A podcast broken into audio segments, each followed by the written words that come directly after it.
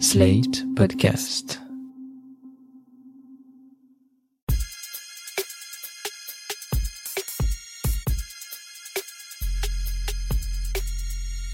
Salut chers auditeurs, salut chères auditrices, bienvenue dans Sans Algo, le podcast qui vous en fait découvrir d'autres. Je suis Mathilde Mélin, journaliste pour Slate.fr et auditrice professionnelle de podcast. Quand on me demande ce qui différencie le podcast natif de la radio de flux, la première réponse qui me vient en tête, c'est toujours qui a la parole? À la radio, on entend principalement des journalistes ou des experts et expertes. Les personnes qui ne répondent pas dans un cadre professionnel sont souvent reléguées à des formats très courts comme des micro-trottoirs où 5 ou 6 personnes répondent à la même question, les uns à la suite des autres, censés représenter l'avis général sur la dite question. Dans le podcast, c'est un peu différent.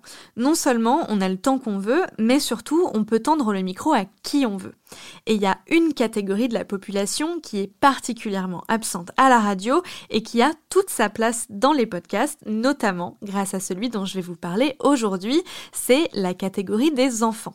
Bien souvent, quand on entend des enfants à la radio, c'est soit pour avoir un effet un peu mignon, soit pour leur donner l'occasion de poser des questions auxquelles des adultes très sérieux vont répondre, comme par exemple dans l'émission Les petits bateaux sur France Inter. Bonjour, je m'appelle Philomène, j'ai 5 ans. J'aimerais savoir quelle partie en premier on fabrique dans le ventre de sa maman. Merci, au revoir. Bonsoir Philomène. Vincent Fleury, biophysicien et directeur de recherche au CNRS. Que pensez-vous de cette question? Alors bonsoir Philomène. Euh, je suis un peu embarrassé que tu me poses cette question parce que c'est une question où on hésite un peu à répondre. Le podcast dont on va parler est à l'opposé de cette émission. C'est un podcast de témoignage où les enfants sont les experts puisqu'ils racontent leur expérience personnelle d'un moment de leur vie. Ce podcast s'appelle Entre E-N-T-R-E, e, et les aficionados de la première heure du podcast français le connaissent peut-être, puisqu'il s'agit de la première production originale du studio Louis Média. La première saison, diffusée en 2018, donnait la parole à Justine, petite fille de 11 ans qui entrait au collège. Pendant un an, chaque semaine, la journaliste Charlotte Pudlowski s'est rendue chez elle pour recueillir son expérience du passage si troublant de l'enfance à l'adolescence. Justine avait plein de choses à raconter sur ses profs, ses copines, ses parents, son corps, la religion, le harcèlement et aussi le deuil, puisqu'elle perd un membre de sa famille vers la fin de la saison. Mon épisode préféré, je crois, c'est celui où elle raconte comment son corps est en train de changer avec la simplicité d'une enfant pour qui le corps n'est pas du tout sexualisé. Ça se voit même pas. En fait, un jour, j'étais dans le bain et je me mets à plat ventre pour lire ma BD parce que je lis dans le bain et ça me fait mal. Alors je regarde mon téton et je sors du bain après et je vais voir ma mère. Je dis maman regarde, euh, là ça me fait mal. Elle fait mais mon chaton t'as les seins qui poussent. Oh elle a failli tourner de l'œil. non c'est vrai, elle était, euh, était déjà à son âge. Moi je les ai eu à 16 ans. Et toi t'as ressenti quoi à ce moment-là? J'étais un peu choquée j'étais choquée à ce moment-là parce que je me disais, mais je vais pas en avoir avant mes 16 ans. En plus, c'est vrai parce que j'en ai qu'un seul qui pousse. C'est très gênant. Comment ça? Bah, j'ai un seul sein qui pousse, l'autre ne pousse pas. L'autre, ça reste un téton. J'ai un sein qui pousse. Peut-être qu'on peut remplir avec du sopalin, comme ça, ça fait la même, euh, le même truc. Mais ça fait bizarre d'avoir seulement un sein qui pousse. Un, ça fait, on en a deux normalement. J'ai peur, j'ai l'impression que le deuxième, il va pas pousser. La femme a un sein. Pendant six mois, les auditeurs et auditrices ont suivi l'évolution de Justine avec beaucoup d'émotion, renforcée, je crois, par la simplicité du dispositif sonore autour de son témoignage. Pour chaque épisode de 7 à 10 minutes, un générique de début, un générique de fin et entre les deux, une interview intime et spontanée aux airs de plan séquence. Cette formule, Louis Média l'a reprise dans la saison 2 de Entre, diffusée fin 2020, début 2021. Dans cette deuxième saison, le thème n'était plus le passage à l'adolescence, mais le passage d'une forme de famille à une autre, de la famille, disons, classique à la famille recomposée. Derrière le micro, Brune Bottero et ses propres beaux enfants, Lucien 11 ans et Julie 8 ans. Après avoir perdu leur mère, ils avaient dû apprendre à faire famille avec la nouvelle compagne de leur père qui posait elle-même les questions. J'ai une petite sœur qui s'appelle Alma. Elle a deux ans. J'ai aussi un chat qui s'appelle Pirate. Et je sais pas il a quel âge? Euh, il, est borgne. Euh, il est mignon. Euh, bah c'est un chat en gros, donc je peux pas raconter d'autres choses sur ça. C'est bon, t'as fait tout le tour de la famille? Euh, oui. T'as oublié personne? Non. Et moi, euh, je compte pourquoi Euh... Donc t'existes. t'es gentille. T'es belle. Qui je suis, moi? Toi, t'es ma belle-mère. Est-ce que tu te rappelles quand on s'est rencontrés? Oui. Je crois que t'avais fait des pancakes, il me semble. Tout le monde était un petit peu en se regardant comme ça. Et papa, il, il parlait comme ça. Il se faisait Ah, alors là, là, là, là, là. T'as l'impression que papa, c'était le seul qui était à l'aise? Bah, un petit peu. Papa, lui, il était comme ça. Là, là, là, là. Nous, on était un petit peu euh, roc-roc-villé. euh. voilà. Mais à la fin, ça, ça s'est bien passé. hein. Est-ce que tu crois qu'il était vraiment à l'aise, papa? Bah, il, peut-être qu'il faisait un petit peu semblant d'être à l'aise parce que il savait que c'est un petit peu dur pour nous. Et Est-ce que tu te souviens si pour toi c'était dur ou qu'est-ce que ça faisait? Bah, ça faisait très bizarre parce que bah, j'étais pas habituée. Enfin, je pensais que, que papa, euh, comme j'étais assez petit, je pensais pas que papa il allait trouver une autre, une autre femme. J'ai moins aimé cette saison 2, justement parce que l'intervieweuse faisait partie de l'histoire, mais surtout, je pense, parce que je m'étais tellement attachée au personnage de Justine que j'étais frustrée de ne pas la retrouver en saison 2. Pour en avoir parlé avec d'autres auditeurs et auditrices de Entre, je sais que je n'étais pas la seule dans cette situation. Et puis il y a quelques jours, j'ai vu apparaître de nouveaux épisodes avec des prénoms différents. C'est parce que pour cette troisième saison, le studio a choisi de changer complètement de format. Adieu les longues saisons feuilletonnantes qui suivent un personnage pendant des mois, bonjour épisode unitaire de 25 minutes avec un nouveau personnage à chaque fois. Des personnages masculins uniquement puisque le thème de cette saison est la construction de la masculinité et ce que ça veut dire d'être en train de devenir un homme en 2021. Dès le premier épisode, le témoignage du jeune Joss, 13 ans, m'a interpellé par son savant mélange de naïveté adolescente et de maturité, notamment sur le sujet des différences entre les filles et les garçons. Est-ce que parfois tu, tu plains un peu les filles? Tu trouves que ça a l'air plus difficile d'être une fille? Oh oui. Déjà, quand tu regardes, si, tu- si on prend des statistiques de personnes euh, violées dans le monde, y a- je pense qu'il y a plus de filles que de garçons. Euh, S'il y a des filles qui mettent des jupes, il y a des garçons totalement débiles qui leur font des réflexions. Donc déjà, ça, ça doit être horrible. Déjà, avoir ces règles. Ça doit faire mal, enfin. Je, je sais pas que ça fait mal, vu que je n'ai pas mes règles. Mais je amies, des fois, elles les ont, elles me disent, Joss, m'embête pas. C'est pas le bon moment de m'embêter parce que ça leur fait mal. Et l'accouchement aussi, c'est pas un garçon de porter un bébé pendant 9 mois. Ça aussi, c'est horrible. Donc certes, être une fille, ça doit être plus compliqué d'être un garçon, ça c'est pas le problème. Est-ce que ça a changé les rapports entre filles et garçons euh, ces dernières années par rapport à quand t'étais plus jeune euh? Ah bah oui, forcément, oui. T'as pas la même relation euh, quand t'es avec une fille ou que t'es un garçon, n'importe quel âge. Des fois, quand j'étais plus petit, que j'avais 6-7 ans, j'étais avec, j'avais une meilleure amie, on pouvait dormir ensemble. Ça changeait rien, vu qu'on était petits. Maintenant, c'est plus compliqué, tu dors pas avec une fille. euh. Enfin, tu peux, hein, mais bon. C'est euh, soit vous êtes de la même famille, soit vous êtes ensemble. Tu vas pas dormir avec une amie à toi. Pour cette nouvelle saison, chaque interview est réalisée par une journaliste différente. Pour Joss, c'était Caroline Gillet qui s'est rendue en Bretagne, mais pour les suivants, ce sont d'autres de ses consoeurs comme Ilham Mad, Mary Royer ou Estelle Njanjo. Au début des épisodes, elles expliquent dans quel état d'esprit elles vont réaliser leurs interviews qui ont lieu dans des villes différentes un peu partout en France. Quatre des cinq épisodes annoncés pour cette saison ont déjà été diffusés et je dois dire qu'ils ont déjoué pas mal de mes préjugés sur les ados d'aujourd'hui. Déjà, ils ne sont pas tous hyper éveillés aux enjeux d'égalité entre les hommes et les femmes, comme on pourrait nous le faire croire quand on parle de génération woke. Ensuite, je m'attendais à ce que les sujets des réseaux sociaux et de l'écologie soient omniprésents, mais en fait, euh, pas tant que ça. Ce qui intéresse les ados interrogés en 2021, c'est quand même pas mal ce qui a intéressé les ados de tout temps. Leur corps, leurs potes, leur famille et un peu les filles aussi. Parce qu'au collège, on découvre les relations amoureuses et leurs pièges, comme Alexis, 12 ans. Pourquoi ça s'est arrêté? Euh, Parce qu'elle disait que j'étais trop gentille. Enfin, déjà, attends, attends. Elle te dit que. Non, mais c'est pas logique, les filles, c'est pas logique. Il y en a, elles te disent Ouais, t'es trop, t'es trop gentil. Il y en a, c'est trop, euh, trop, euh, trop méchant. Alors, du coup, tu sais, tu sais plus où te positionner. Est-ce que c'est grave? C'est d'être trop gentil J'ai l'impression que c'est pas. Ben, non, c'est plutôt bien d'être euh, un, peu trop gentil que trop méchant et, et je sais pas, de taper ou des trucs comme ça. Mm. Mais moi, ce que j'ai appris, c'est que il fallait que j'arrive à doser entre mes potes et elle du coup. C'est ce que ça m'a fait apprendre. Elle me disait tu restes trop avec moi, euh, t'es pas avec tes potes. Et du coup je m'en suis rendu compte, même mes potes ils me le disaient et du coup c'est ça que j'ai appris. Ce que j'aime dans ce podcast, c'est que la parole des enfants est prise au sérieux.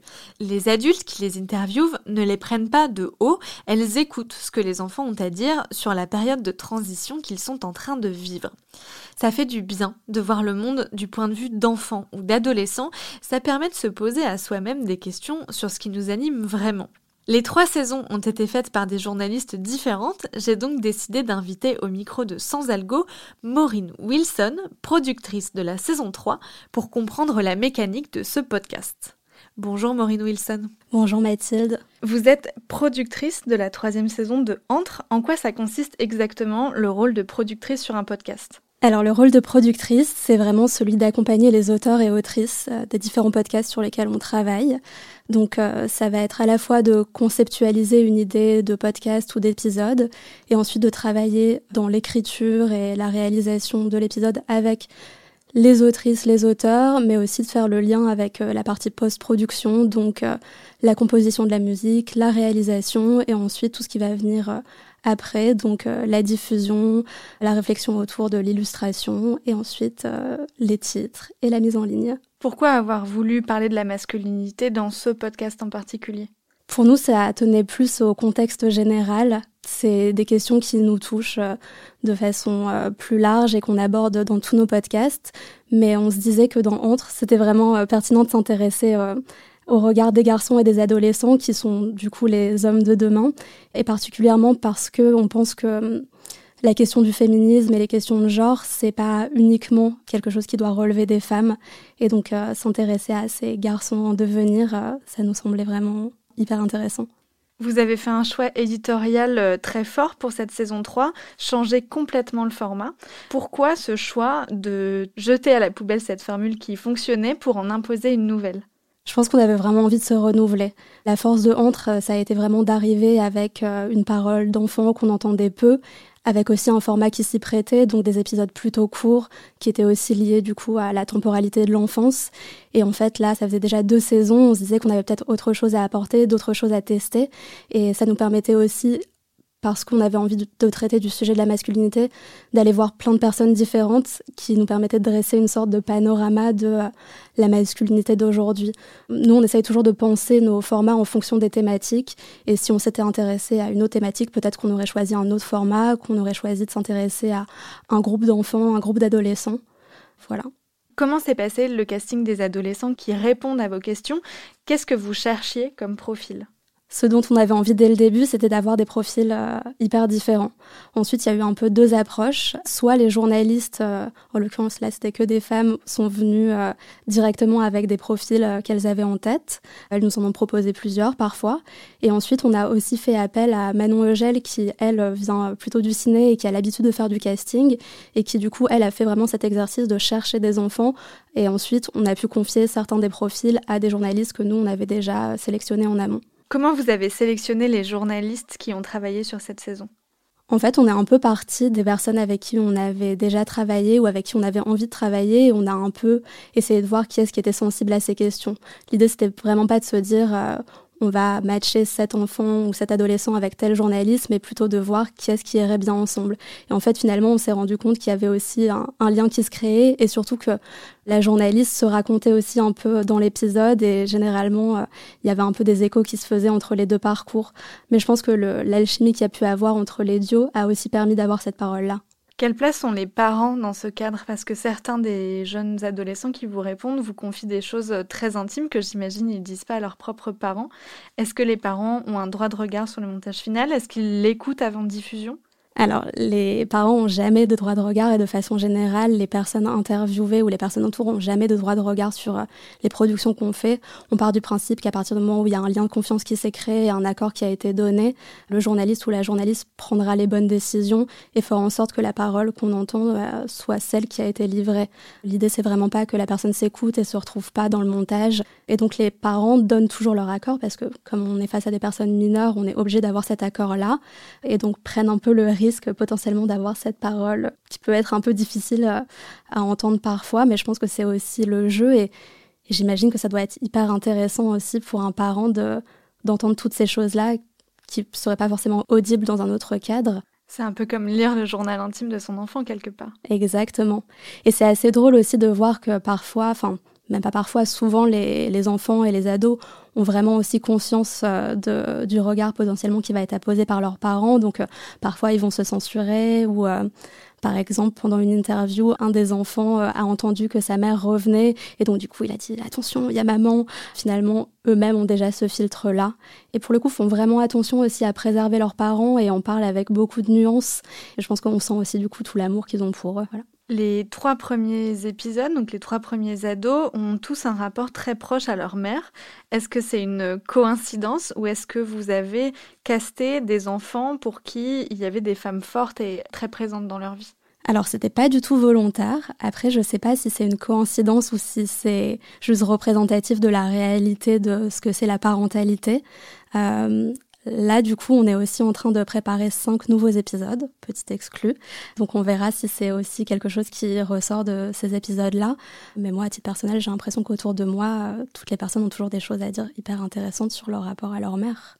Les interviews ont lieu chez les enfants. Combien de temps ça dure une interview pour, à la fin, arriver à un épisode de 25 minutes? Ça dépend des profils. Certains enfants, ils ont pu être interviewés plusieurs fois, d'autres, ça s'est fait en une fois. Ce qui est important, je pense que c'est aussi de respecter leur rythme. On n'a pas forcément le même temps de concentration euh, à 7, 8 ans euh, qu'à 15. Donc euh, parfois on prend plus de pauses, parfois on fait des choses en extérieur. Dans certains épisodes, on peut entendre qu'il y a aussi des moments de déambulation, des moments qui sont plus reportages.